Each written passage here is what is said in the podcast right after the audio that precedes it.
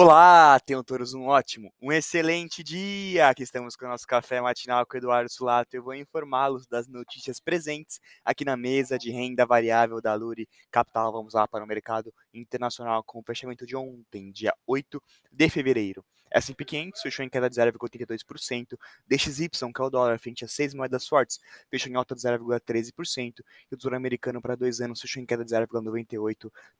Ontem, Respeitando o tom mais duro das mensagens dos Fed Boys, em Nova York, as bolsas internacionais devolveram parte dos ganhos obtidos na véspera. Indicadores do mercado internacional para o dia de hoje, pedidos iniciais por seguro-desemprego dos Estados Unidos às 10h30, CPI da China às 10h30 da noite, PPI na China às 10h30 da noite também. No mercado doméstico, também com o fechamento de ontem, o Ibovespa fechou em alta de 1,97%, o dólar futuro fechou em queda de 0,27% e o DI fechou em queda de 2,65%.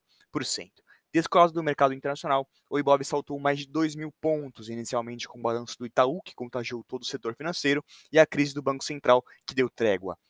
Indicadores do mercado doméstico para o dia de hoje, IPCA anual do Brasil às 9 horas da manhã e vendas no varejo também do Brasil às 9 horas da manhã. No radar doméstico, manter muita atenção nas informações vindas de Brasília e as instabilidades políticas recentes. Este foi o Café Matinal com mesa de renda variável da Luri Capital. Tenham todos ótimos negócios.